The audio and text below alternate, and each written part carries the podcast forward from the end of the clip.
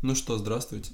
Это самый лучший в мире подкаст «Стакам». Я его ведущий Александр. И сегодня ко мне в гости пришел мой друг Богдан. Э, всем привет, здравствуйте. Сегодня мы начнем мой подкаст с такой достаточно странной темы. Мы начнем говорить про деньги в самом начале. Но в целом темы будут развиваться и будут меняться, так же, как и мои гости. Вот. Тема сегодня у нас такая. Почему же так сложно заработать деньги подростку? И вот сегодня мы с Магданом будем очень много и очень долго рассуждать по этой теме. О, может потом Это мы оставим. Можно потом завязать звук. А, короче, что я думаю? Почему так сложно э, заработать деньги подростку? Я считаю, что вообще вот есть такой мудрый человек э, Айтипедия или Алексей Шевцов, не знаю, знаешь ли ты или нет, он говорил, что все подростковое время желательно по возможности потратить на обучение, чтобы в будущем зарабатывать больше денег. Что если у тебя есть возможность не работать, и в целом ты живешь хорошо или на достаточном уровне, то тебе лучше просто обучаться чему-то, выбирать, что тебе нравится, искать себя, чтобы потом ты мог зарабатывать больше денег и жить гораздо лучше. Вот. Как ты смотришь на эту точку зрения? Э, не знаю, потому что, как по мне, лучше еще с детства стараться, ну, в плане в подростковом возрасте стараться больше отходить как-то от родителей, потому что, я не знаю, вот мне сейчас 17, и мне очень не хочется зависеть от родителей. То есть я понимаю, что это время там для обучения, для еще чего-то, но в то же время э, это может служить также временем для того, чтобы получить свой опыт, потому что когда ты учишься, ты можешь параллельно совмещать. Э, ну, я не говорю, я не имею в виду работу в плане чисто работать, там, я не знаю, официантом, подрабатывать что-то еще. Хотя это тоже может быть, но это может быть чисто для того, чтобы у тебя был какой-то бюджет, чтобы ты мог пробовать что-то, потому что пробовать со 100 гривнями и продавать э, мороженое на улице, это не то. Вот. То есть только так. Ну и вот как я и планирую, что там, к примеру, во время школы или вот во время обучения в университете, чтобы, к примеру, пробовать что-то пытаться, а не тупо прокакать это время на алкоголе и тусовке, а потом хвататься за голову без опыта работы, без ничего и пытаться что-то резко делать. Вот как по мне лучше все плавно делать. А ты что думаешь? Это жизненно, потому что я как раз сказал про алкоголь и тусовки, я когда-то думал, и если я такой тезис закрепил в голове, что или сейчас подростки делятся на два типа. Те, кто отдыхают сейчас, типа бухают, гуляют, а потом типа на заводах работают и думают, что они всю жизнь зря типа прожили а есть те, кто пытаются чего-то добиться, а потом всю жизнь отдыхают и кайфуют. Да, Мне, если честно, больше ко вторым хочется относиться, чем к первым. Да. Но в то же время тоже работу и отдых можно совмещать, совмещать да, если научиться зарабатывать раньше, э, а не работать, к примеру, потом идти на какую-то обычную работу, если там открывать свой бизнес или что-то подобное, то э, можно совмещать, и ты не зависишь от графика какого-то, ты сам себе даешь выходные, то есть если все в бизнесе наладил, то потом у тебя есть э, спокойное время, чтобы отдохнуть, поехать куда-то там с семьей, с родителями, с друзьями, вот. Так что, да. А, еще есть такой прикол, а, я хочу узнать твое мнение.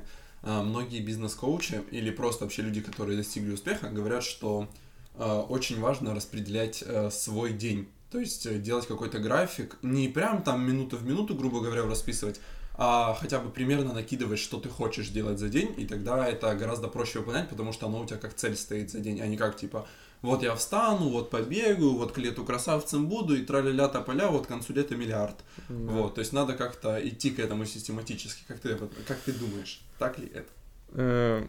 Ну, я пока до этого еще не дошел на самом деле, потому что э, я очень люблю прокрастинировать, и это ну, как раз должно мне помочь, но я как-то еще пока не дошел. Но вот как раз сейчас после экзамена больше времени будет, и можно будет попробовать сделать какой-то график, потому что оно реально увеличивает пунктуальность и распределяет свой день, потому что у меня обычно день начинается с того, что я там проснулся, думаю, что посмотрю какие-то курсы, в итоге пока залипну, думаю, чуть позже посмотрю, а потом там иду, позанимаюсь спортом, тоже думаю, что чуть попозже, вот на вечер сяду, а вечером у меня настроения нет, и я хочу там встретиться с друзьями или созвониться или еще что-то. Да, это очень жизненно. Да. Я раньше максимально котировал э, все графики, потому что я такой думаю, что это за решение самого себя свободы выбора, что это такое.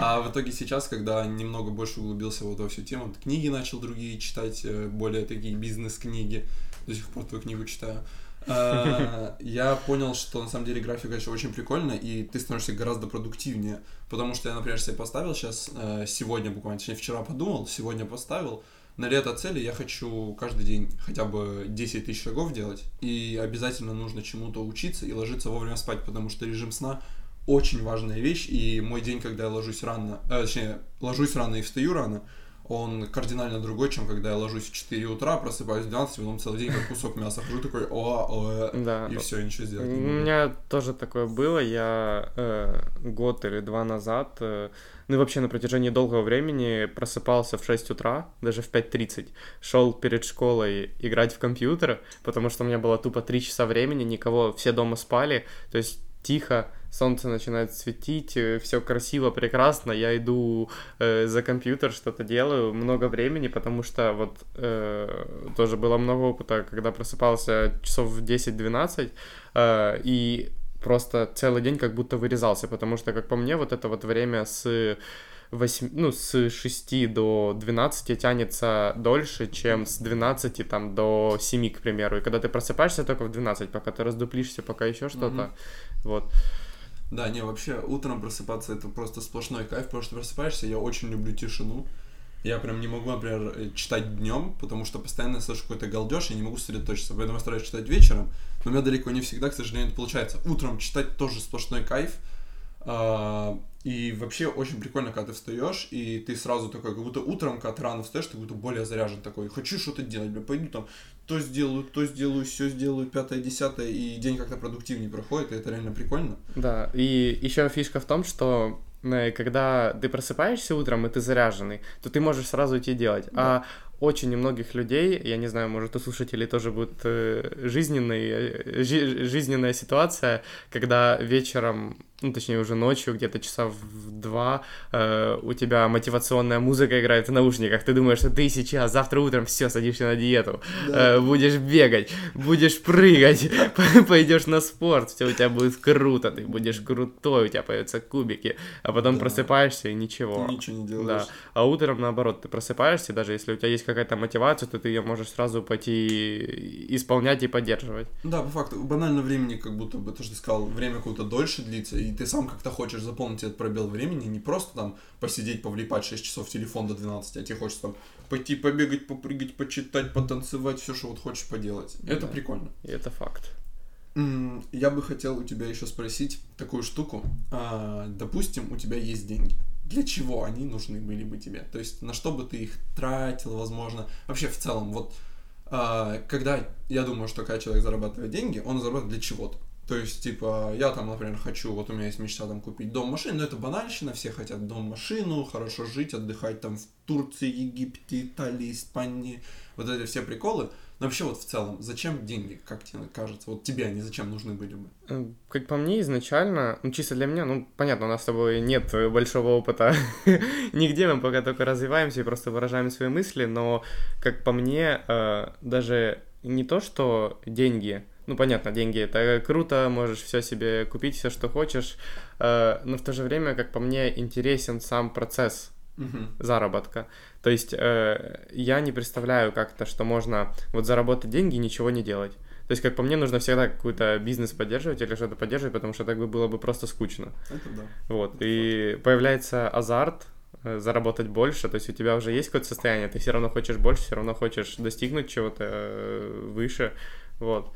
Ну, а деньги в целом, ну, наверное, банальные нужды, банальные желания, как у всех, э, пока чисто не определился еще, так сказать, э, когда деньги появятся, тогда они найдут свое применение. Ну, это факт. Да. Просто мы, когда гуляли с твоей девушкой, получается, с Ренатой, э, мы с ней сделали такой небольшой тезис, то, что мы хотим зарабатывать много денег, чтобы красиво одеваться и очень вкусно кушать.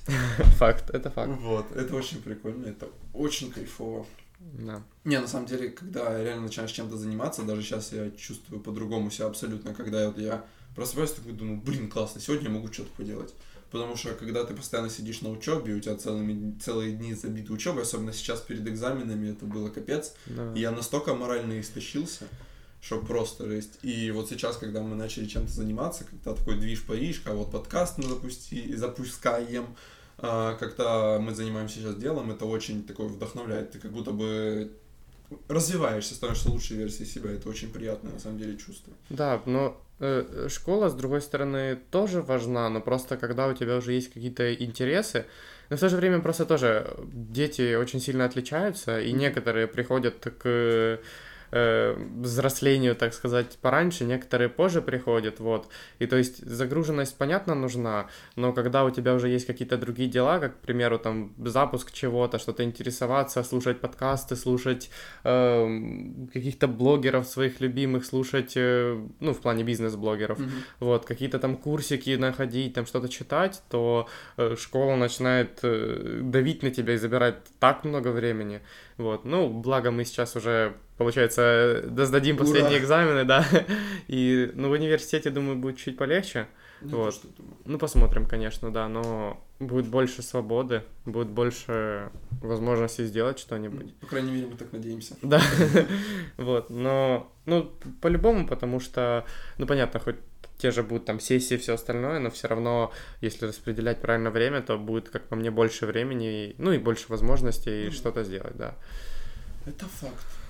Кстати, в какой универ ты хочешь поступить?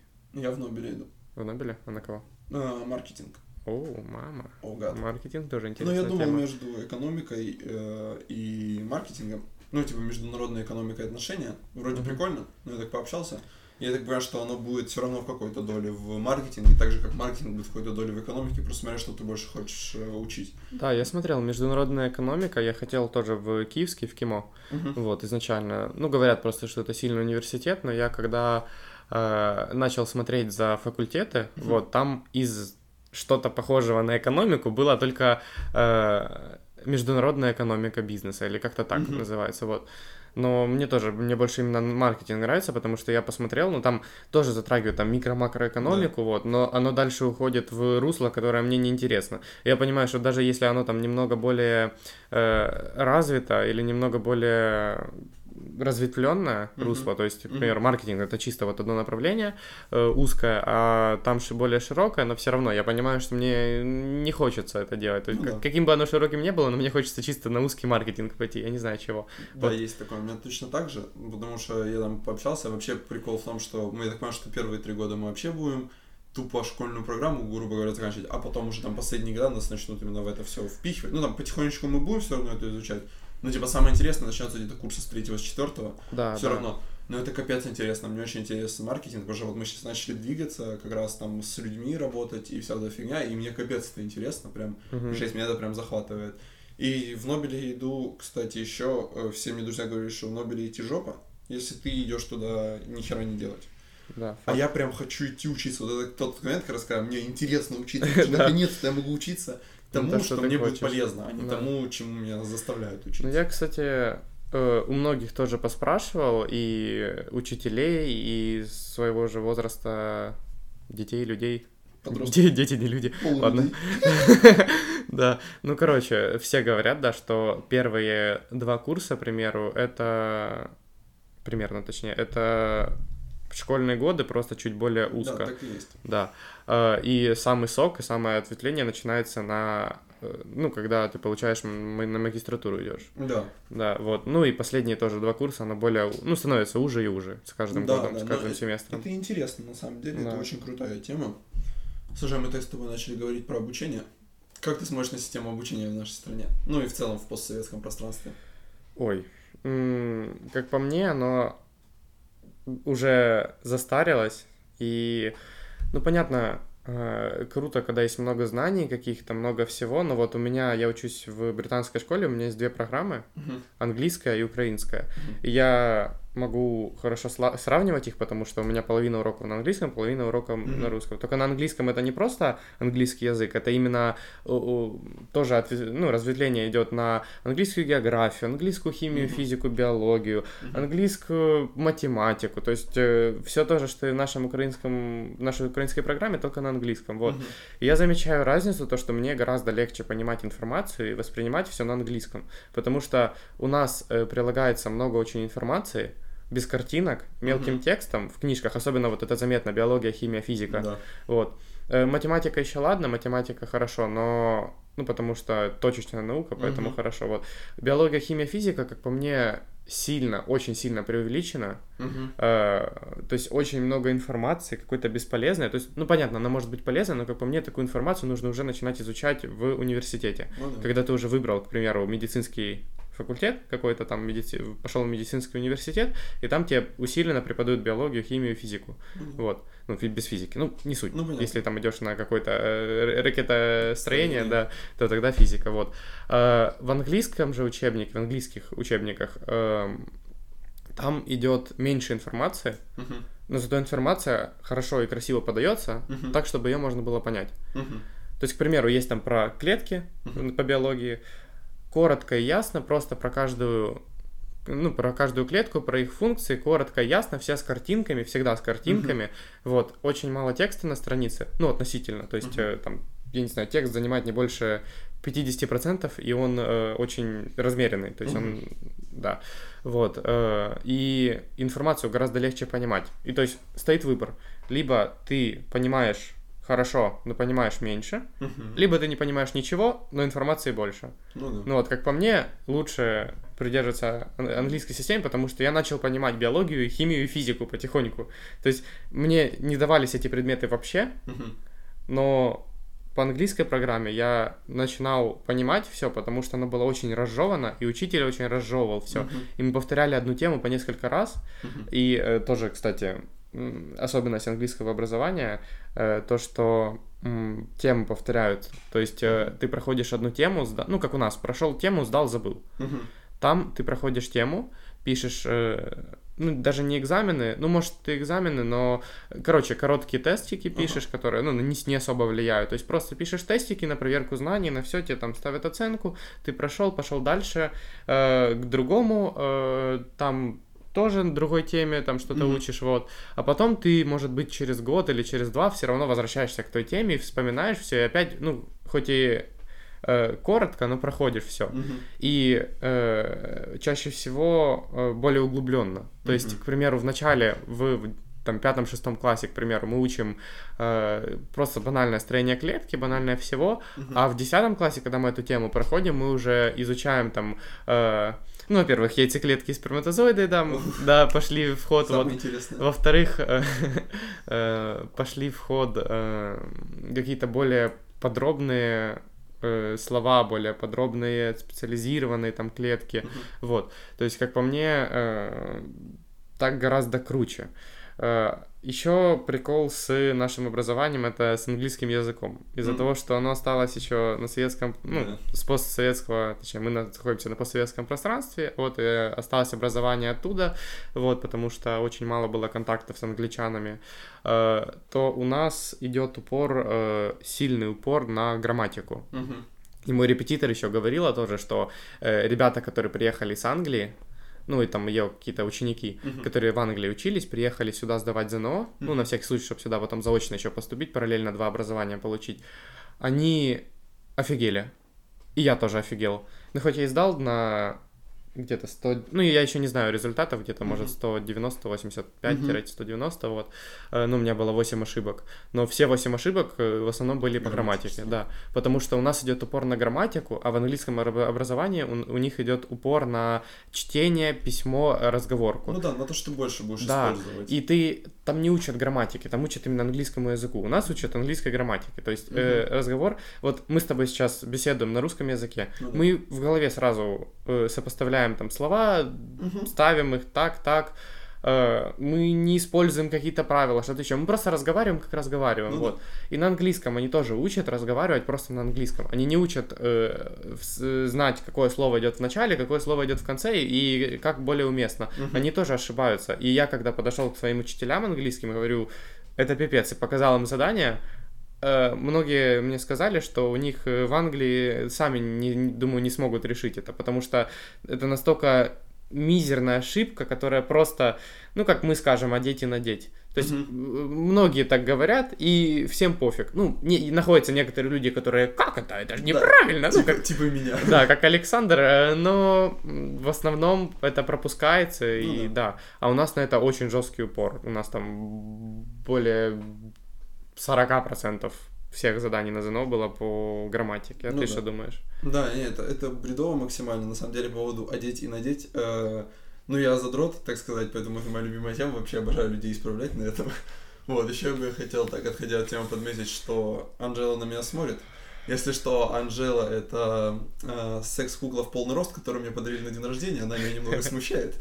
Вот. А, ну, по поводу образования, на самом деле, я согласен в том, что э, слишком много информации пытаются засунуть в наши молодые головы, и, к сожалению, эта информация useless. То есть, по большому счету, ну вот сейчас, закончив школу, я понимаю, что, дай бог, я буду 30% использовать. Основное то, что я буду использовать, это будет то, что я учил там в пятом классе, это там 2 плюс 2, 2 умножить на 2, интегралы, там вот эти параметры вообще в жизни никогда не вспомню больше, наверное. Ну, там, высшая математика, университет, понятно, придется вспомнить. В целом, биология вообще никогда не знал максимально. Ну, она мне просто не нужна была. То, к чему я двигаюсь, Саш, мне не нужна ну биология. смотри, э, вот в этом и прикол, потому что я тоже по нашей биологии тоже ничего не знаю. А вот э, с помощью простых, банальных знаний, простого объяснения я начал хотя бы понимать там про ферменты, про э, химию тоже банально я начал понимать, про группы, про еще что-то. Вот в этом и фишка, то что э, нужно знать, но нужно знать, как по мне, какой-то четкое ограниченное количество, самое базовое, которое тебе может помочь в жизни, может не помочь в жизни, но ты просто должен знать хотя бы базовое, там, где у тебя что находится, э, какие клетки, Да. э, ну, базовые соединения по химии тоже не нужны, но просто они разжеваны, и примерно в целом понимать, что это такое, тоже правильно. Я согласен, э, и всю эту информацию получаю из интернета, потому что я сам по Факт. себе достаточно любознательный типок. И я, например, хочу узнать что-то, вот я такой лежу и такой думаю, вот, блин, почему мой пот пахнет как будто бы слон, тут в туалет.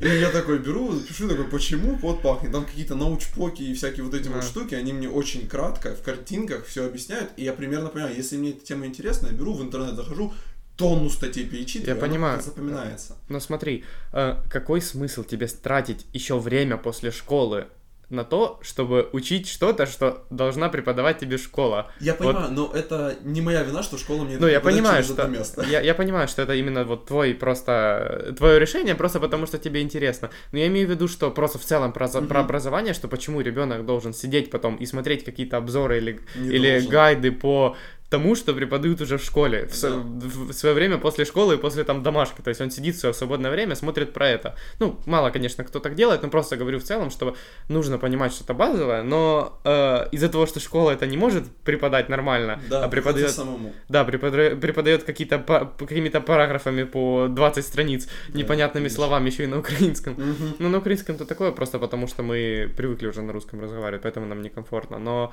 э, вообще в целом, что типа это полностью useless, я не знаю, я не понимаю, зачем. Да, система образования должна просто поменяться под э, интересы детей, и они, ну, не знаю как, но должны как-то понять то, что уже дети совершенно по-другому воспринимают информацию, то, что нам не нужно все запихивать в голову, нам нужно больше показывать на примере. У нас сейчас фантазия, на мне, ну, мне кажется, фантазия получше немного развита, чем у наших предков, у наших родителей, бабушек, дедушек. Более открытые просто. Да, просто у нас э, совершенно по-другому работает мозг. Нам нужно совершенно по-другому преподносить информацию, а нас пытаются под наших бабушек дедушек подкосить, когда ты там...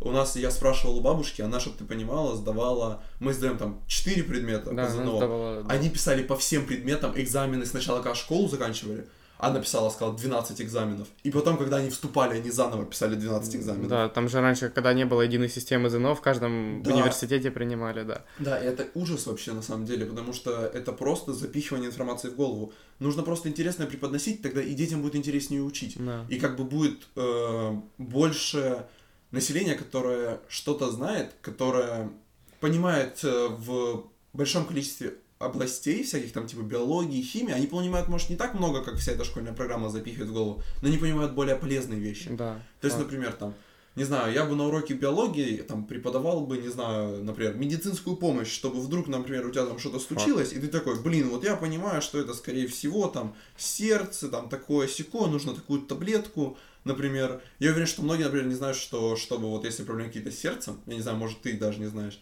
э, то таблетку не надо целиком разжевывать. разжевать, чтобы Да, она да. быстрее начала действовать.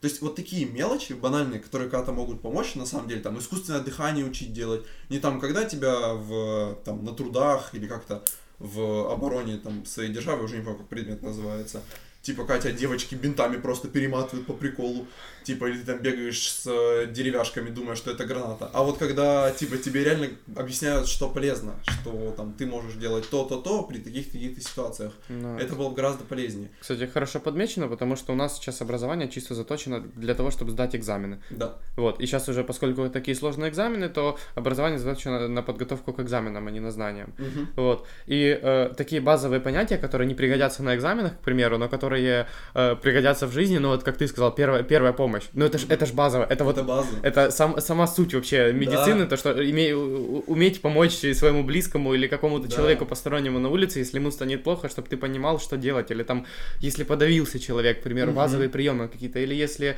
э, задыхаться начал, или с сердцем что-то, да, или какие-то инфаркты, инсульты, диабеты, чтобы все это узнавать. Я, я не понимаю даже, какой смысл преподавать э, какие-то углубленные знания по таким точечным наукам, чтобы не преподавать обычные самые. Да, ну типа если там человеку диабет, и он, например, не может сам себе вколоть э, нужный препарат, я уже не помню, как он называется. Инсулин? Да, инсулин, Мгм. его. А, типа, я, например, даже банально не знаю, как это делать. То есть, пока я там не выучил, что можно там между пальцев иглу вставлять, и вот так, грубо говоря, по попе тебя шлепнуть, и игла войдет нормально. Оказывается, так можно, я не знал.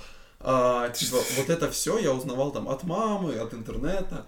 Почему этого не рассказывают в школе? Могу понять, человеку как будет плохо, вряд ли я ему помогу, помогу интегралом или расскажу ему про то, почему у него пот так пахнет. Типа, мне банально нужно помочь человеку. То есть скорая помощь, но она не всегда может вовремя приехать. Или, например, если человек подавился, то он там, если 10 минут будет ждать скорую помощь, то она ему уже потом не поможет.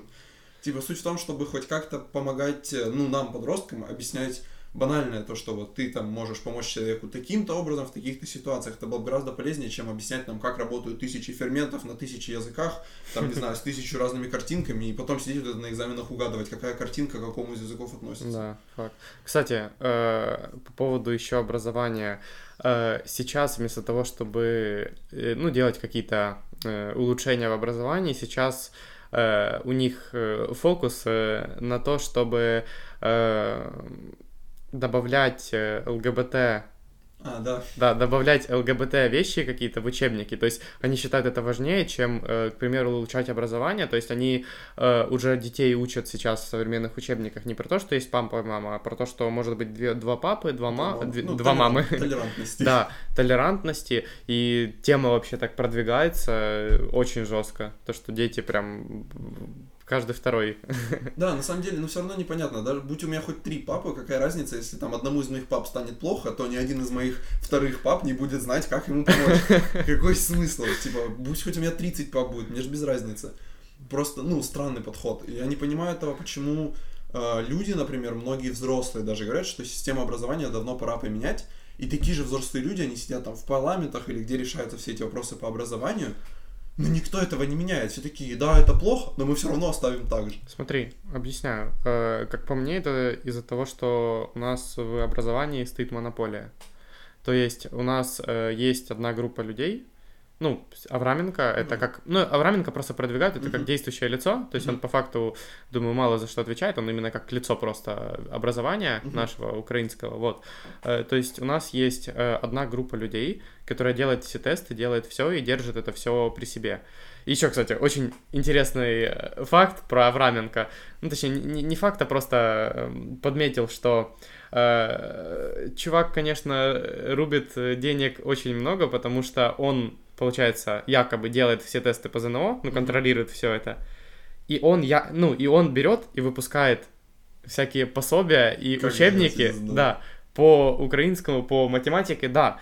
И когда у тебя есть выбор купить какой-то сборник от какого-то чувака, пусть даже сборник будет лучше и понятней, или купить сборник от чувака, который делает ЗНО, Мгм. который делает экзамены, к которым тебе надо готовиться, Мгм. то у тебя, естественно, больше взгляд э, обращен на Да, ну, учебник понятно. Авраменко, да. И это очень странно и очень тупо, как человек, который может делать экзамены, выпускает свои учебники и все остальное. Ну То да. есть это чистая, чистого вида монополия. Монополия, да. И никто с этим ничего не делает, и из-за того, что у нас нету какой-то конкуренции в экзаменах, Мгм. а есть чисто один экзамен и одна группа, из-за этого образование не улучшается, вот и все. Да, это же вообще прикол. Я помню, я не уверен, по-моему, вообще нам что-то говорили, что у нас вообще платное ЗНО будет. То есть нам придется еще и платить за то, что мы пишем экзамены. Такого я не слышал. Ну, это вообще было... Нам, нам в школе говорили, что, возможно, не мы, но вот следующие года будут уже платить, типа, потому что, ну, якобы из-за коронавируса, вот, там не хватает денег, все очень плохо. Что за бред? Да, я тоже не знаю, нам говорили учителя на серьезе, что, возможно, вам придется платить за ваши экзамены. Прикольно. То есть не хочешь поступать в универ, не плати, но да, работай дворником. Да. И, или поступай в университет, но плати за экзамен. Не, да. это бред. То же самое, как платить за то, что ты родился. Да, так... Типа, ты родился, ну заплати. Да, Не, это, это бред какой-то. Не знаю, если они это сделают, то я буду разочарован. Вот это Потому что и так экзамены, да, про- происходят. Вот у меня, к примеру, экзамен по математике э, сейчас э, еще в связи с коронавирусными ограничениями. Mm-hmm. Не знаю, не помню, как раньше, но раньше тоже вроде, что было 15 человек в одной аудитории, правильно? Ну, да, да, 15 человек. Да, вот. Э, я прихожу на мой экзамен по математике, у меня две, ну, во время даже коронавируса, две аудитории совмещены в одну. То есть у меня э, класс большой, длинный, разделен на две части. Парты по левой стороне это седьмая аудитория, парты по правой стороне а, это восьмая аудитория. Ну, да, и, такой же прикол. И за каждой партой сидит два человека. Э, я не знаю, какой прикол и на что им денег не хватает, чтобы сделать отдельные аудитории. Э, ну, я вообще не понимаю системы образования такой, и системы ЗНО, и вообще всего. Да, это да, вообще экзамены такие да. useless немного на самом деле. Так, э, смотри, э, у меня по английскому, ну, угу. на секунду вернусь к грамматике, забыл сказать просто. То есть у меня, мы с учительницей очень много смеялись по этому поводу, потому что я сдавал IELTS экзамены, угу. это, ну, которые в Европе ценятся, это э, не помню, не помню, кто сделал. Ну, короче, uh-huh. IELTS, ну просто, который очень ценится, который uh-huh. хорошо именно по английскому языку, знание английского. Э, я получил C1, uh-huh. то есть э, это носитель языка. Uh-huh. Э, Нет, C2, по-моему, носитель. Нет, C2 это доктор. Ну, это уже там... А, понял, это, это который терминология. понял. Терминология, литература, uh-huh. это прям uh-huh. вообще профессионал-профессионал очень редко выходит. Ну, выходит такой балл, да. Uh-huh. Вот у кого-то. Э, я также получил A по инглишу в Кембридже. Ага. То есть э, IGCSE это английские экзамены, ну, из по школьной программе, которые идут, вот. Я по ним получил A, что сейчас мне, кстати, учитель английского сказал, что они сейчас также будут цениться, как и IELTS, uh-huh. именно по всему, по всей Европе, по всему миру не знаю, потому что в Америке там TOEFL или еще что-то, uh-huh. вот. Но по Европе точно, то есть они будут также цениться, как и этот э, IELTS. Uh-huh. То есть у меня по IGCSE A, у меня по э, IELTS C1, что значит, что я native speaker, и у меня по ЗНО 8 ошибок, и там 189 или сколько это там выйдет, 180-190. Ну, это бред полный. Да, есть такое дело. На самом деле, по поводу, ты сказал Америки, э, в Америке очень классная система образования, мне она очень нравится. Я, кстати, не вникал, расскажи. А, короче, у них есть прикол, то, что ты сам выбираешь, что тебе интересно учить. То есть, э, там банальные предметы, типа английского языка, ну то есть там, не знаю, английского, американского в плане математики, ты учишь там обязательно. Например, вместо химии, если она тебе абсолютно не нужна, и ты это уже решил для себя, ты можешь, например, поставить дополнительный по математике. Ты можешь выбрать, например, дополнительный по английскому. Вот, например, ты хочешь там быть каким-нибудь там математиком, но ты, тебе не хватает твоей пары или урока, чтобы все это выучить. И у тебя есть там химия. Ты говоришь, приходишь, пишешь заяву, по-моему, там директору или кто у них там главный в школах, ты приходишь, говоришь, мне это не нужно, я знаю, куда я иду, дайте мне, пожалуйста, там дополнительный урок по математике. Mm. И есть отдельная аудитория, которая, то есть, понял, это у нас есть расписание, куда mm-hmm. ты ходишь, а у них есть просто учителя, которые сидят в кабинетах, и ты сам к ним приходишь. Это по системе универов, по-моему, и в университете тоже да. кредиты набираешь на какие-то языки. Школы. О, это очень прикольно, но как по мне все равно где-то класса до восьмого ребенок сам не может определиться, то есть он мысли очень ну, невнятные, понятно. да, ну, и да. очень многое может еще поменяться, так что я считаю, что до восьмого класса где-то нужно давать примерно э, усредненное образование, ну в плане э, давать базовые понятия по да. химии, физике, биологии и всему остальному, а после где-то восьмого или девятого класса, ну понятно, у них другие э, возрастные эти, угу. но ну я просто по нашей системе говорю, ну, то есть дети там, которые у нас сейчас в восьмом-девятом классе. После этого, как по мне, можно смело уже разветвлять э, свои уроки, чтобы угу. можно было выбирать, как ты говоришь. Угу. Но это прикольная система образования, вот я за такое.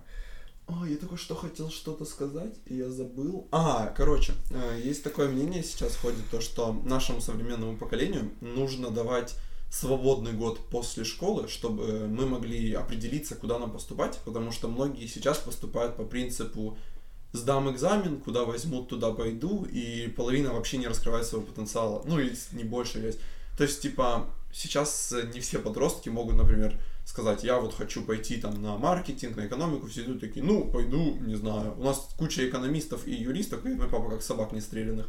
Но, типа, именно хороших спецов очень мало.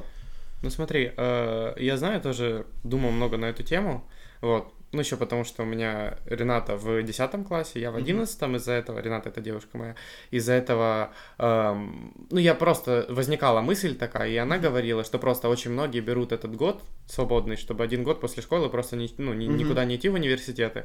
Но, как по мне, э, это очень тупо. Э, единственный э, классный Э, единственная весомая причина, причина, чтобы так делать, это год потратить на путешествие. То есть многие, э, кто такую вещь практикует, угу. они тратят это время на путешествия. Угу. Потому что когда начинается, ну, там, учеба, университеты угу. и потом сразу работа, то... Не до путешествий. Да, не до путешествий. А это время, когда еще молодые, когда еще гулять, э, веселиться, можно потратить на путешествия. А по поводу того, чтобы не решиться, куда на экзамен пойти, я не знаю, как по мне, для нашего менталитета украинского, для угу. наших э, ребят, как по мне, это будет лишним, потому что у нас 90% всех детей э, единственное, что любят, это курить, пить и гулять. Ну, да. И э, очень крутую вещь мне сказал э, э, владелец фирмы. Я общался с человеком, который, э, сейчас я вспомню, как это называется, компании, которые проводят аналитику других бизнесов. Ну, аналитические компании, не так Да, называют. ну хорошо, так и называется, просто было какое-то слово, uh-huh. вот, но я что-то забыл его, ну не суть. В общем, он сказал, что э, если что, не бойся переводиться. То есть, если ты уже пошел в универ, отучился год, даже два отучился, угу. если ты понимаешь, что это не твое, да, лучше переводись. еще два года. Да, переводись, еще два года потрать, но пойди на то, что тебе нравится, а не заканчивай, потому что ты уже поступил. Вот, я считаю, что если человек еще не определился, как ты говоришь, как по мне, год этот не сильно повлияет. Ну, да. Но если он уже пойдет, у него уже будет какой-то опыт, к примеру, там, допустим, я хочу на маркетинг, и ты хочешь на маркетинг. Угу. Мы пойдем, нам не понравится. То есть мы сначала думали, что да, круто. Ну да. Или мы, к примеру, решали маркетинг или менеджмент. Решили маркетинг. Маркетинг мы пошли год, не зашел, пошли на менеджмент. А если мы просто бы год ничего не делали, то мы бы так и не узнали, как это там на маркетинге. Ну да, тоже. А так ты уже узнаешь, и ты можешь спокойно перевести в другой, перевестись в другой университет, ну или на другой факультет, uh-huh. вот. И как по мне это бессмысленно. Но я же говорю, только если для того, чтобы погулять. Uh-huh. Но, ну, как, да. но извини, что перебью, если э, делать, как по мне, ну развиваться в бизнесе uh-huh. дальше, то отдых и так и так у тебя будет много отдыха, и тратить год просто ни на что, ну ни на получение опыта, ни на э, того, чтобы уже учиться в университете, год себе сэкономить, а чисто для того, чтобы просто ничего не делать и гулять, как по мне, это бессмысленно. Не, ну это твой свободный год, что хочешь, ты делаешь. Просто я, я подумал о том, что э, нашему, не знаю как, ну, подросткам сейчас, наверное, после вот этого свободного года будет очень потом тяжело себя заставить идти заново учиться, потому что ты как будто бы уже вошел в взрослую жизнь, такой уже гуляешь, что хочешь, что делаешь, а потом такой, блин, университет. Кстати, я вспомнил сейчас еще одну проблему с этим годиком. Какую? Э, то, что э, есть небольшая проблема, потому что, к примеру, в Америке многие, которые там делают, как я понимаю, как я помню, там контрактная армия. Да. Э, и то есть ты, если хочешь, идешь, если не хочешь, не идешь. У нас она обязательная. Обязательно, да. И как только тебе стукнет 18, раньше, по-моему, с 20 угу. призывали в армию, угу. сейчас с 18. Да. То есть, если ты потратишь этот год, то тебе уже будет 18. И то есть тебя заберут в армию, потому что если ты не поступил и не получил отсрочку из-за университета, то есть тебя заберут спокойно. Ну да. Потому что если даже на заочке забирают, ну потому что нужно ну, только ходить в университет, чтобы не забирали, то так э, гораздо... Ну, понятно, да, гораздо больше да. смысла поступить. Да. Вот, поэтому, не знаю, у нас это, как по мне, вообще неприменимо. Из-за многих факторов. Ну, ну да, понятно. Вот... Ну, вообще, я думаю, что, ну, если в Европе, например, это нормально еще принимается, потому что люди там, ну, как мне кажется, более организованные. Uh-huh. Я, опять же, не сильно много был в Европе, если честно, то практически нигде. Но, опять же, там, смотря блогеров, которые живут в Европе, типа того же Айтипедии, который живет в Италии, они, они как будто бы думают уже в будущем. Хотя, ну как, они думают, думают в настоящем, мы как будто бы думаем в прошлом.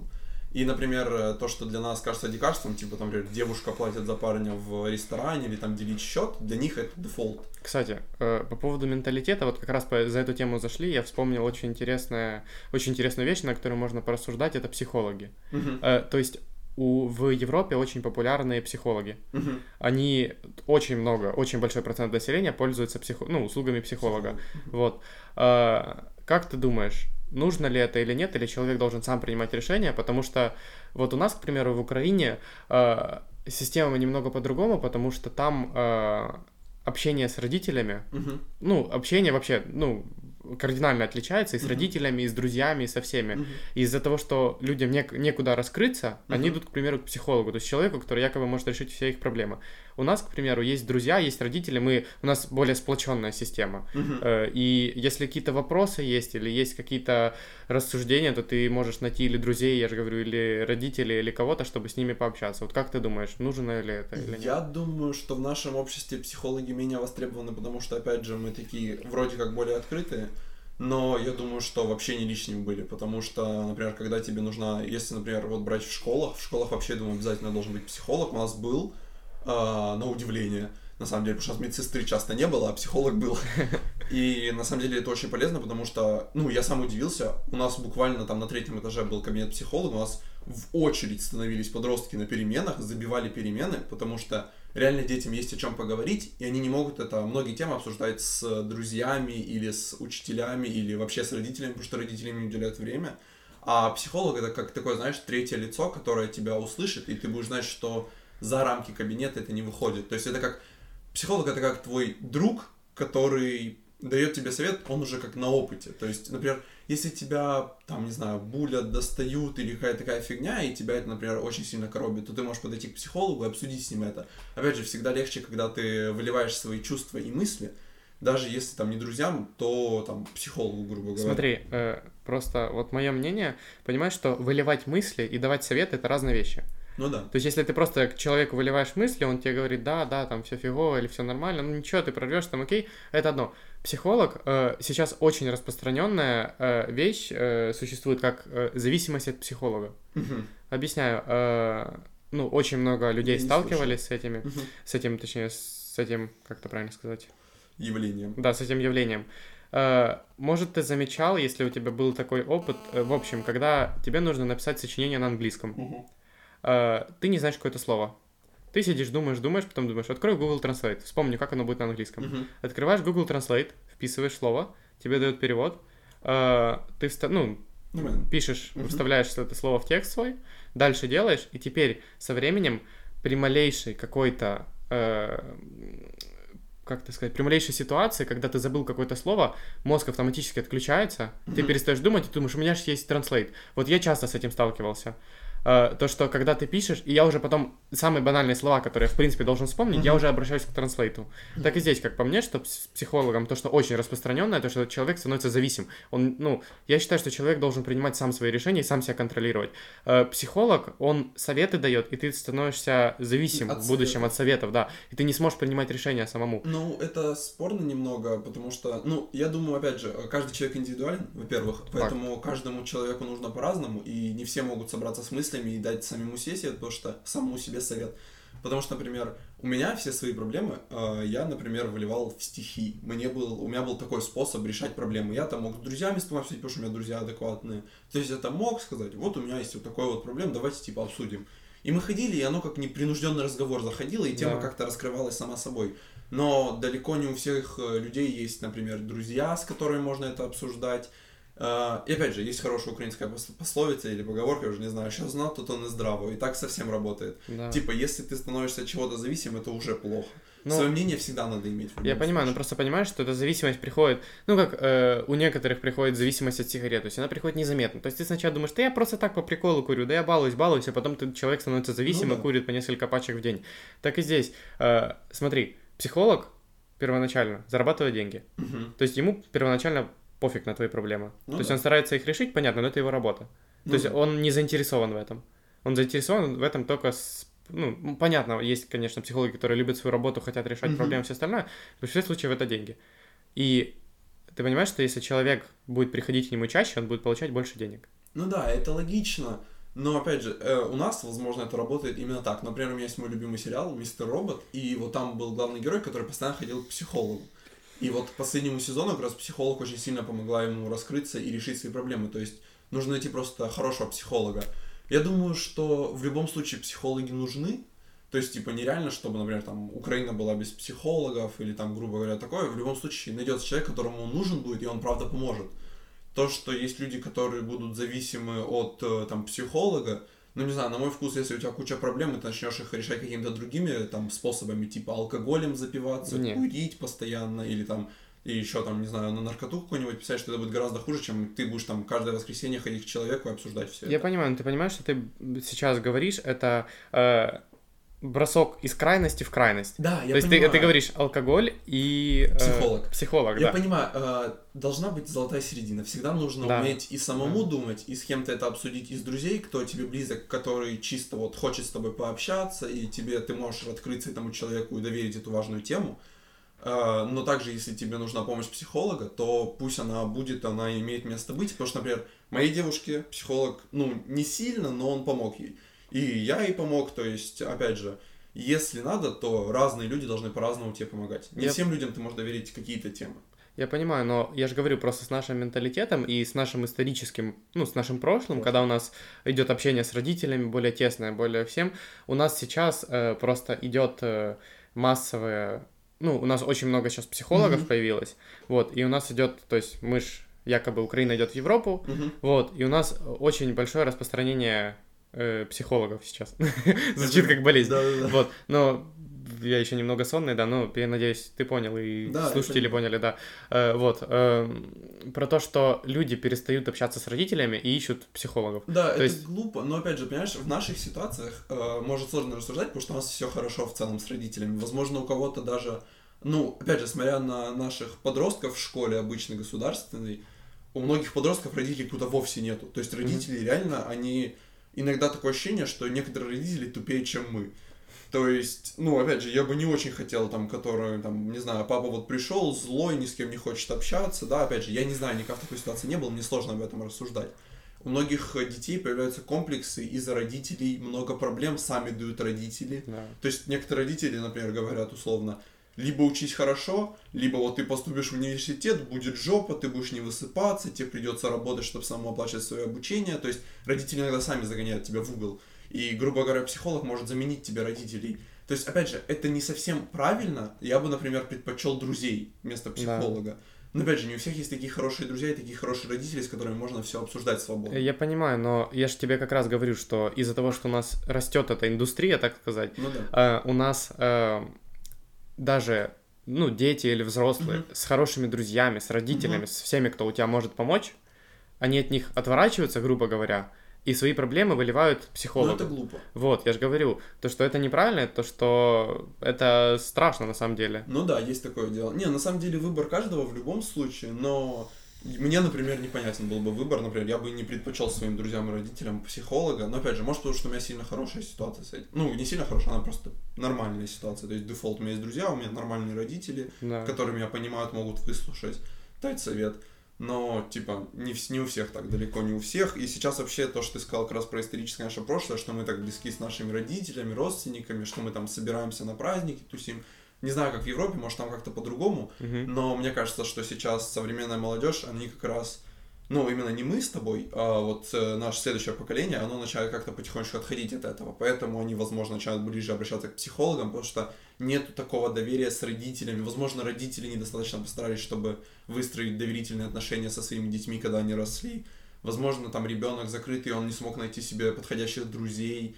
То есть, ну, для всех по-разному. Кому-то это навредит, кому-то это поможет. Так всегда и со всем. Поэтому Мгм. такая тема. Спорно, на самом деле рассуждать еще можно долго, но я думаю, что в любом случае психологи нужны, но нужно просто знать грань. Всегда в любом Да. случае все может быть полезно, если ты знаешь в этом грань.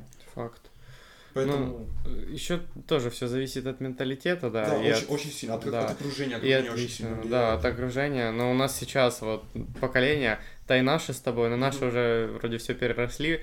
э, очень много поколений каких-то молодых бандитов, алкашей и всех Да, остальных. очень я страшно. просто смотрю, я не понимаю, вот что, ну, может, у детей переходный возраст, но когда дети общаются в таком кругу на протяжении всего этого времени и формируют уже привычки, свои Мгм. привычки, об- ну, общения, там, сленг формируют, Мгм. вот, то потом от этого, как по мне, отойти резко сложно. То есть переходной возраст закончился, и человек вот так и все. И Нет, не бывает. да, ну вот, я мне как-то страшно за наше поколение. Да, за- мне, мне за- страшно за поколение наших детей, потому что я понимаю, что наши дети, грубо говоря, будут расти с э, детьми, которые вот воспитывались на вот таких там ауф, об бандитах и вот этих вот всех э, я хотел сказать недалеких, но не буду.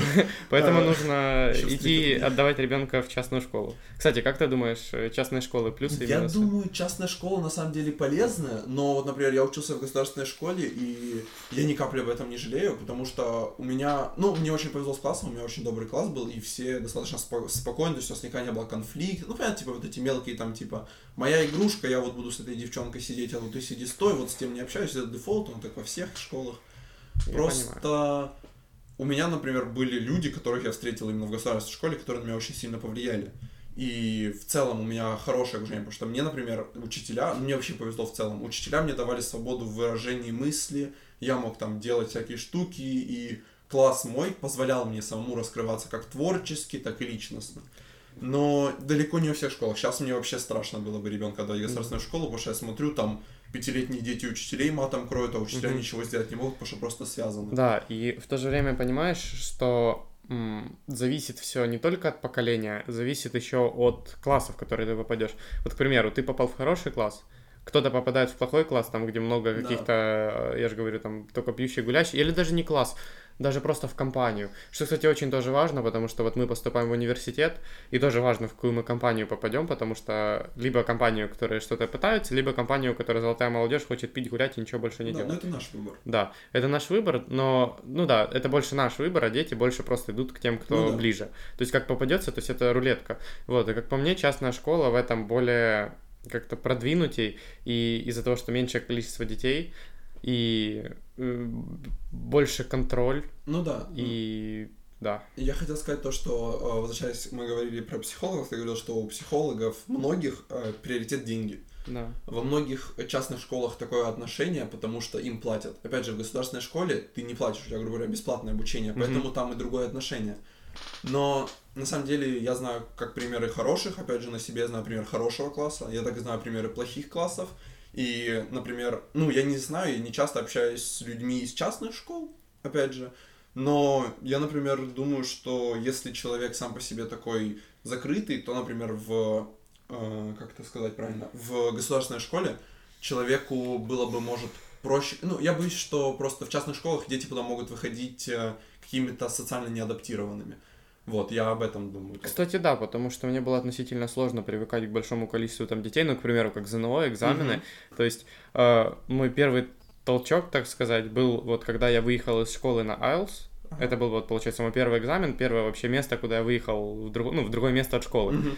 То есть, э, да, как по мне, что э, в государственных школах дети уже более адаптированы ко всему да. этому, потому что большее количество людей, они привыкают к обществу, mm-hmm. вот, э, и им легче адаптироваться ко всему, mm-hmm. потому что вот мне было сложно, к примеру, потому что я привык, что у меня, э, ну там, мои учителя, мой mm-hmm. класс, я все знаю, ну как мой класс, я один в классе, ну, ну об этом не будем, да, вот, э, ну в плане того, что есть какой-то свой круг общения, тут ты в новый круг окунаешься, в новые, ну, какие-то новые учителя, ты не знаешь, mm-hmm. куда идти, что делать. Сейчас поверну не туда. Я сам по себе, я не знаю, что, что и куда, как поступить, да. Mm-hmm. Вот, но после IELTS вот мне на ЗНО уже было все равно, к примеру. То есть я приходил, я уже просто знал, mm-hmm. куда приходить, все говорил спокойно в аудиторию сам. Я уже именно был более самостоятельный. А mm-hmm. в частной школе я более привязан к mm-hmm. учителям, привязан к месту, к ну, такой более, да, закрытый немного. Ну да, вот я вот. об этом. Но в то же время частная школа я же говорю, как по мне, более безопасной. Да, То есть, спокойствие. Да, хоть э, государственная тебя и учит жизни заранее, но ну, она, да. но частная школа более спокойная, как по мне, и плюс меньшее количество учеников также и образование улучшает, потому что, ну, конечно, это все зависит от ребенка, но просто ребенок будет, как по мне, лучше понимать э, урок, осваивать э, в маленьком классе, Не, ну, понятно. чем в большом. И в то же время, если ребенок закрытый, угу. то ему будет гораздо легче задавать какие-то вопросы в маленькой частной аудитории школе. и ну, в частной да. школе, да, да потому да, что, э, вот, к примеру, ребенок сидит, э, если он не понял задание, угу. э, то есть математичка что-то, допустим, написала на доске, он не понял задание, как она это решила, он просто промолчит, потому что, ну, что, его сейчас засмеют, 30 человек будут на него смотреть Ну, сейчас. если как это? плохой, так происходит. Ну, да. или даже если не класс проходит, п- п- просто ребенок закрыт, и ему будет некомфортно, если на него сразу повернутся 20 человек и будут на Мгм. него смотреть, когда он поднимет руку и спрашивает, сп- спросит, можно вопрос. Когда у тебя 5-10 человек, и ты просто проси- просишь, не, ну, ска- скажешь, что я не понял, то Мгм. учительница тебе может потратить там дополнительные 3 минуты объяснить, и все спокойно. У меня, когда я один в классе, вообще все просто. Я пока не пойму, мы дальше тему не пройдем. Не, ну это нормально, но, например, у меня в классе вообще никогда не было с этим проблем. То есть у нас такой добрый класс, если кто-то не понимал, то все спокойно к этому относились. Но опять же, у меня есть там друг, который перешел к нам с 10 класса только. Очень социально неадаптированный, на мой вкус, человек, потому что реально там понятие дружбы у него буквально вымеряется в таблице. То есть, например, у тебя дружба это там соотношение общения с глубиной тем, и все это оценивается там до, вплоть до 5 баллов. И, например, вот если все параметры там 17 баллов, то вы друзья. Если там Что за бред? 25, то вы там типа лучшие друзья. То есть на серьезе многие люди даже в таких... Ну, опять же, зависит от класса. Потому что Первый раз многих слышу такое. я сам впервые с таким столкнулся, и это очень, ну, это необычно, с какой-то стороны, кому-то так легче, знаешь, у многих мозг работает так, что им математически надо выстраивать банально самые понятные, кажется, нам понятия. Но далеко не у всех так, потому что я, например, Мгм. как-то ты просто дружишь, да, дружба, ну и дружба, ну хорошо, Да. как-то оно само собой понятное, даже ты не можешь дать описание, у него Да. там описание там общение, диалог, сколько вы поддерживаете зрительный контакт, какие глубокие темы вы обсуждаете, Я такой, ох, господи, как тяжело Э, всё». Нет, я считаю, что это не особенность частных школ, это особенность Да нет, мышления я, я его. говорю конкретно про то, что даже в, кажется, социуме можно, ну, в социуме можно закрыться, наверное, еще сильнее, если ты попал не в правильное окружение. Потому что я раскрылся со своим окружением, кто-то закрывается со своим окружением. Это как повезет. Вот Да. реально, э, грубо говоря, сейчас отдавать ребенка в государственную школу такая лотерея. Да. Фортанет, не фортанет. Да, факт. Ну, стрёмно нафиг, конечно, если честно. Но я бы, например, хотел, чтобы мой ребенок как бы и социально адаптировался, и мог э, обучаться хорошо, и у него не было там какого-нибудь буллинга или еще чего-то. Но опять же, э, ты и в какой-нибудь плохом классе можешь, если у тебя есть, так сказать, внутренний стержень и твой характер, то я думаю, что ты и в там достаточно тяжелом характере найдешь того, ну, вряд ли будут все какие-то поголовно поганцы, все равно кто-то будет нормальный. Ну, опять же, может и нет. Но ты сам можешь за пределами школы найти себе нормальных людей, с кем Я, будешь я понимаю, но ты понимаешь, что э, это мы сейчас с тобой рассуждаем, то есть если нас сейчас в данный момент запихнуть в такой класс, Да, будет то тяжело. вы- это будет тяжело, но мы найдем что там. То Да. есть у нас там есть характер какой-то, мы что-то сделаем. Ну, мы уже А, взрослые. да, если ребенок, который, допустим, ты же не знаешь, там, какой у тебя ребенок да. родится или что еще, Мгм. с каким характером, черты какие там Мгм. будут. Все же зависит просто от каких-то минимальных э, изменений. Ну да. Вот. Э, то есть, э, допу- ну или, к, к примеру, там, в детстве стеснительный, потом Ну да. в будущем он раскрывается и становится более общительным, вот. То есть ты никогда не знаешь. То есть если Да. судить по себе, то, ну, ты можешь судить по себе, но Ну ты да. не можешь судить за кого-то еще. кого-то, да. Вот. То есть, э, как по мне, э, тут есть, знаешь, чаша весов. Да. То есть, либо ты находишься споко... ну, ребенок находится в спокойной обстановке, получает больше знания, но менее развит в социуме, потому что он Мгм. более в закрытой, Мгм. в закрытой обстановке находится, вот, так сказать, в теплице. Мгм. Либо человек находится в открытом, на открытом пространстве, но он может плохо, попасть в плохую компанию, плохое мировоззрение, плохое все. М. То есть тут чаша Кстати, весов. есть такая тема, то, что я подумал, э, частная школа, это же не обязательно маленький класс. Например, меня хотели Да. засунуть в ЛИД. Э, Это, если кто не знает, такая как частная школа, ну, это лицей. И там, на самом деле, достаточно большая аудитория, то есть там привычный класс. Но, знаешь, это совершенно как будто бы другие люди, туда с раннего возраста, наверное, странно идти. Но, вот, например, когда там я был в каком восьмом, по-моему, или в девятом классе, на тот момент, когда ты уже там плюс-минус сформировался, но опять же, да, формироваться в обычной школе, потом идти в лид, да, странная немного тема, но э, это тоже как частная школа, и там тоже за обучение, и там на самом деле очень открытые, очень умные подростки. То есть, на удивление, там прям это, я думаю, что вот если пойти туда, если там в частной школе учиться, а потом, грубо говоря, ты берешь такую же частную школу, но с большим количеством детей, то вот как раз за время, когда ты заканчиваешь, ты как раз примерно социально адаптируешься. Ну да. Э, ну смотри, ЛИД, насколько я знаю, это же углубленная школа, да? Математика. углубленная математика, вот. Э, Как ты, кстати, считаешь, какое твое мнение, э, стоит ли ребенка загружать с детства всякими секциями до вечера или Я ограниченно? думаю, что ну, после школы сразу на секции тяжело будет, и ребенок как раз-то не сможет найти себе друзей и как-то социально адаптироваться. А как он может найти себе друзей дома? тоже хороший вопрос, э, потому что, ну, на, с другой стороны, можно найти себе. Если, например, ребенку интересно, то отдавать его на секции есть смысл, потому что там будут люди, которые с интересами схожи с ним. То есть, например, ты его отдал там в каком-то уже более там осознанности, например, как я на вокал ходил, мне хотелось туда пойти. Я там нашел людей, с которыми мне было приятно общаться, потому что они интересовались, грубо говоря, тем же, что и я.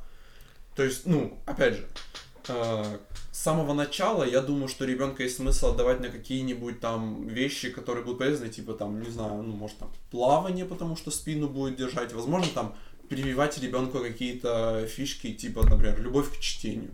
Почему нет? Дайте его в какой-нибудь литературный кружок, пусть и там по вечерам книжки читает, будет ему полезно, там потом он выйдет как взрослым человеком, у него уже как на уровне привычки будет то, что вот можно там типа почитать, а не там пойти там тусить, например. Тусить тоже хорошо, но и читать хорошо, хотя немногие это сейчас понимают. Там ну, опять же, загружать его как-то профильно или пытаться свои мечты реализовать в ребенке это глупо, потому mm-hmm. что ты уже заранее как-то меняешь его личность и как-то сам, ну, за ребенка выбирать его жизнь глупо. Согласен. Ну, как многие родители говорят, я хочу, чтобы мой ребенок стал футболистом. Да, это бред, это да. абсолютный бред. И, и отдает его там на трехчасовые тренировки да. ежедневные по футболу, при том, что ребенку вообще он не расположен к этому, к примеру, он не, ему не хочется. То есть... Э... Но мне давали свободный выбор. То есть я говорил, что я хочу, например, у меня там был период, я ходил на гитару два с половиной года. Я хотел, я ходил, я хотел, там, потом сказал, я не хочу ходить, я перестал mm. ходить. Захотел пойти на вокал, пошел на вокал, там, захотел на теннис, ходил на теннис.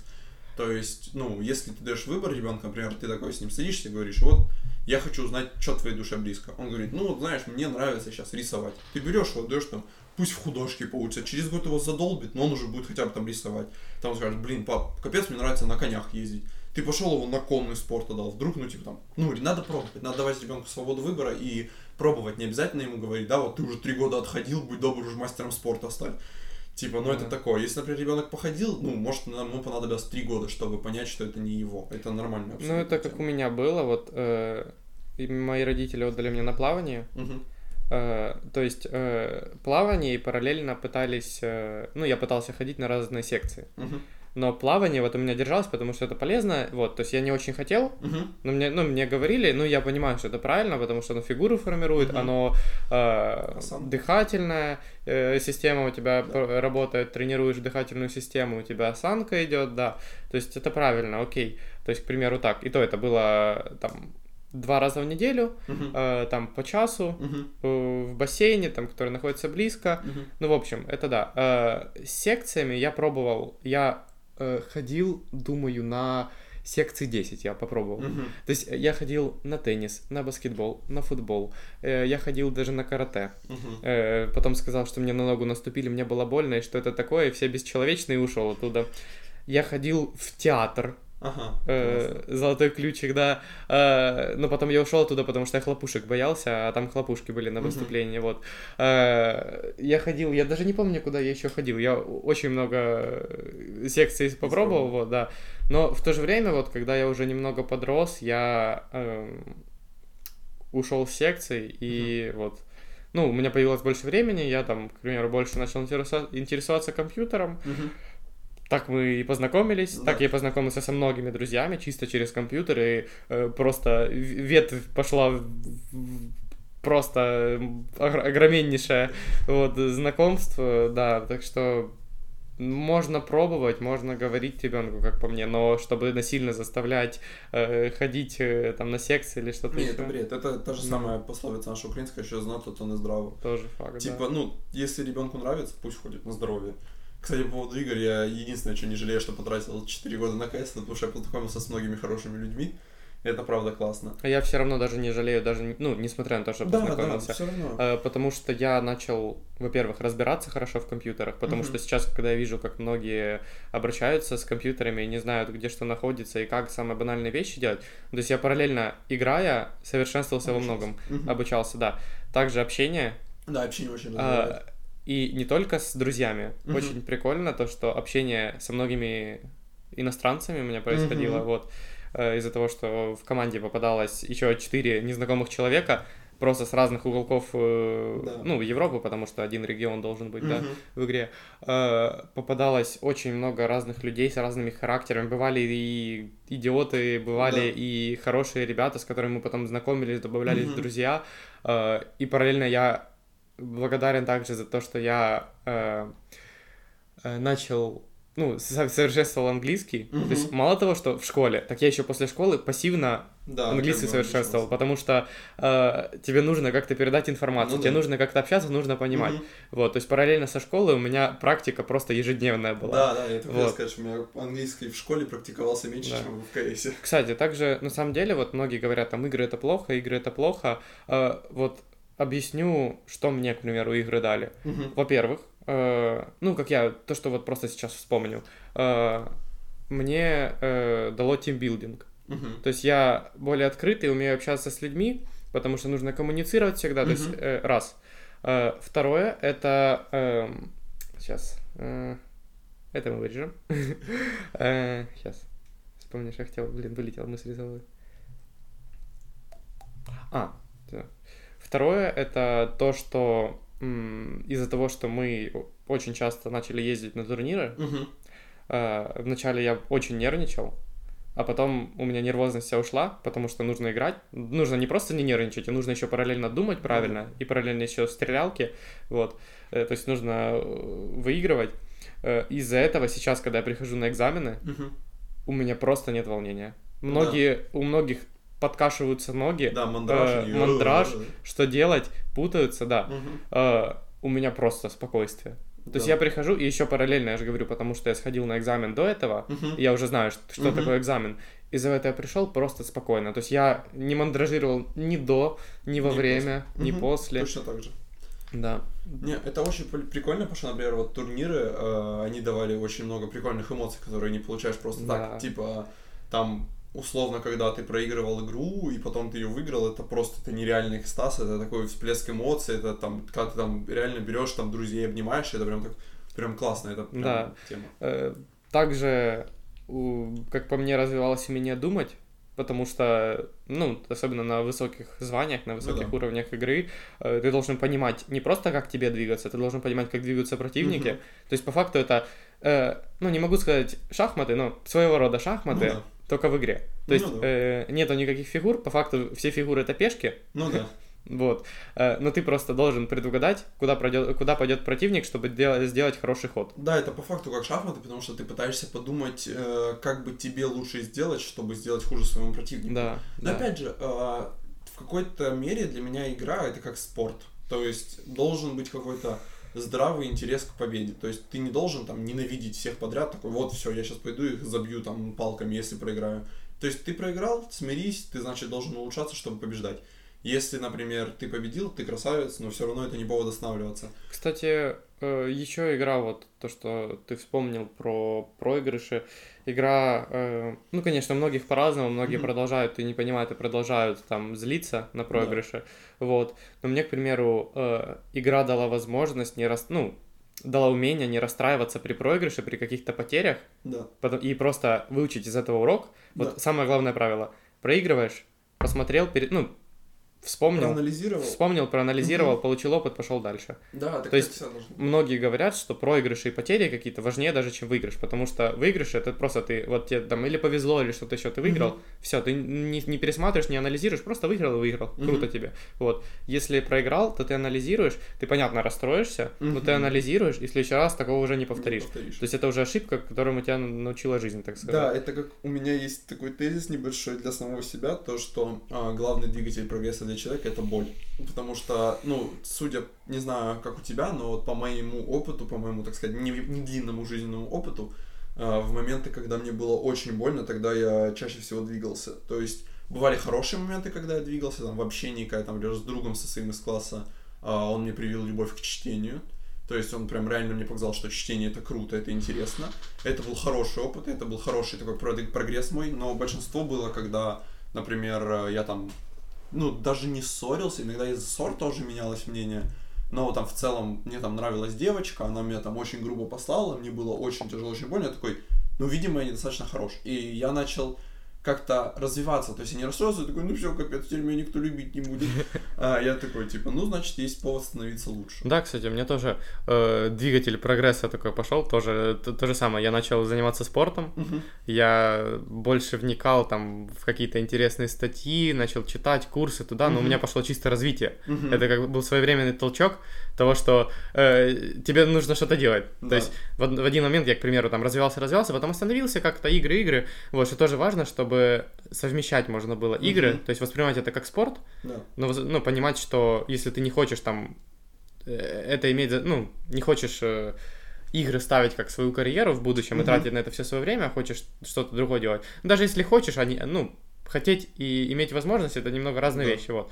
То есть, если ты понимаешь, что можно, но очень редко пробиваются, ну, во всем спорте всегда очень Да. редко пробиваются, то есть, понятно, нужно иметь мотивацию, но просто факт, то, что очень редко Мгм. пробиваются и становятся э, мировыми звездами, Мгм. то есть, понятно, может достигнуть какого-то успеха, попасть в какую-то команду, но мировой, мирового успеха дости- Да. достигает очень мало Тяжело, людей, да. да. И пытаются очень много, достигают очень мало, вот. Э, И если ты понимаешь, что это твое, что ты это вот ты на этом зацикливаешься сто процентов, Мгм. то ты идешь к своей цели. Э, Если ты понимаешь, что ты хочешь делать что-то еще параллельно, но тебе нравится играть, вот как мне, к примеру, мне нравится играть, получать эмоции, общаться с друзьями, там, ну, Мгм. понятно, по интернету, но хоть как-то, потому что, вот, к примеру, у меня есть два часа времени свободного, э, мне, чтобы приехать, к примеру, в какое-то место и уехать с с этого, ну, обратно к себе, мне нужно там полтора часа. И, то есть, полчаса нагулять это такое, а так два Ну часа полных у меня есть, к Ну примеру. Вот. Эм, То есть, э, а, я забыл, что я хотел сказать. Не знаю, я хотел бы сказать то, что игры в любом случае, что их ставят как такой порог нашего поколения, то, что вот мы все поголовно какие-то невменяшки от этих игр. Но на самом деле, ну, я так не считаю, потому что если человек сам по себе невменяшка, то он найдет э, любую другую сферу, в которой он станет невменяшкой. Типа, игры, ну, они не должны мешать, и это для меня это как приятный бонус. И, Мгм. ну, меня во многом игры расслабляют. Есть много игр с сюжетом, который заставляет тебя думать.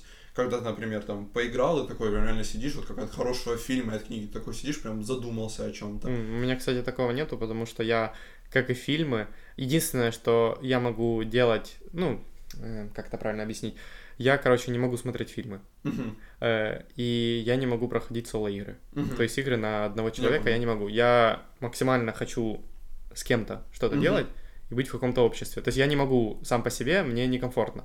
И я не могу заставить себя там начать проходить игру Мгм. или смотреть фильм, потому что, ну, просто ты сидишь, залипаешь, я не знаю. Мгм. Мне лучше созвониться с кем-то или вот, опять же, с иностранцами какими-то Поиграть. поиграть, да, но хотя бы с каким с кем-то. То есть я сам Мгм. не играю никогда. То есть э, я, я не знаю чего, но... Ну, это опять же зависит от человека, потому что, Да. например, я амбиверт, мне комфортно как и экстраверту, так и интроверту, Да. то есть мне и наедине с собой хорошо, и в обществе в целом, если хорошее окружение, мне тоже комфортно.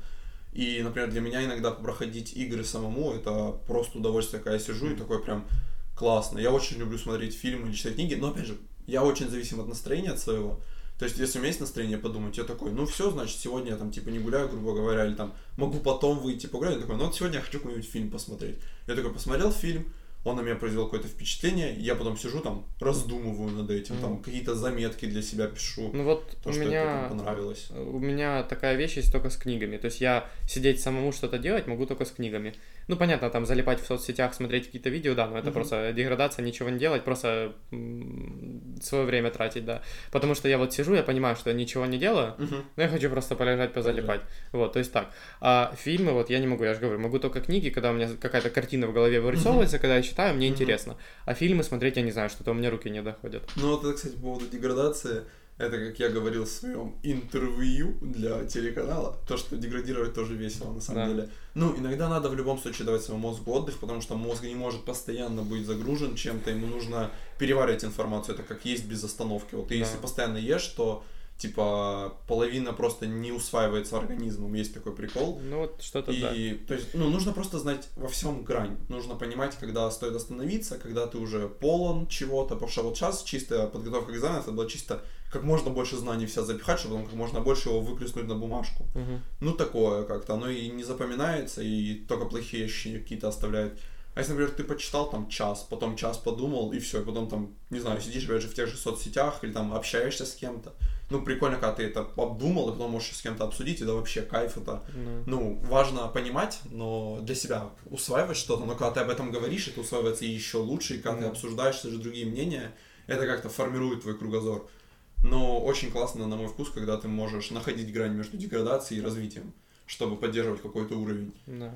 Потому что, да, когда ты даешь максимальную нагрузку, стараешься себя максимально э, настроить продуктивно, э, де- смотреть нон-стопом курсы, слушать, э, я не знаю, что-то читать, ну, то в один момент у тебя происходит просто эмоциональное выгорание, Мгм. и ты ничего не хочешь, и ты не только бросаешь, ну, не, не просто там приостанавливаешь, к Мгм. примеру, или идешь там в соцсетях залипать, Мгм. тебе просто не хочется ничего делать, и все. И то есть вся твоя работа, все, что ты делал до этого, тебе просто ничего больше не Да. хочется делать, и ты просто лежишь и, и залипаешь. Да, ну это вот как у меня сейчас подкаст. Я, короче, когда начал, ну, перешел больше на такую бизнес-литературу, я совсем оставил художественную литературу, хотя бесконечно ее люблю.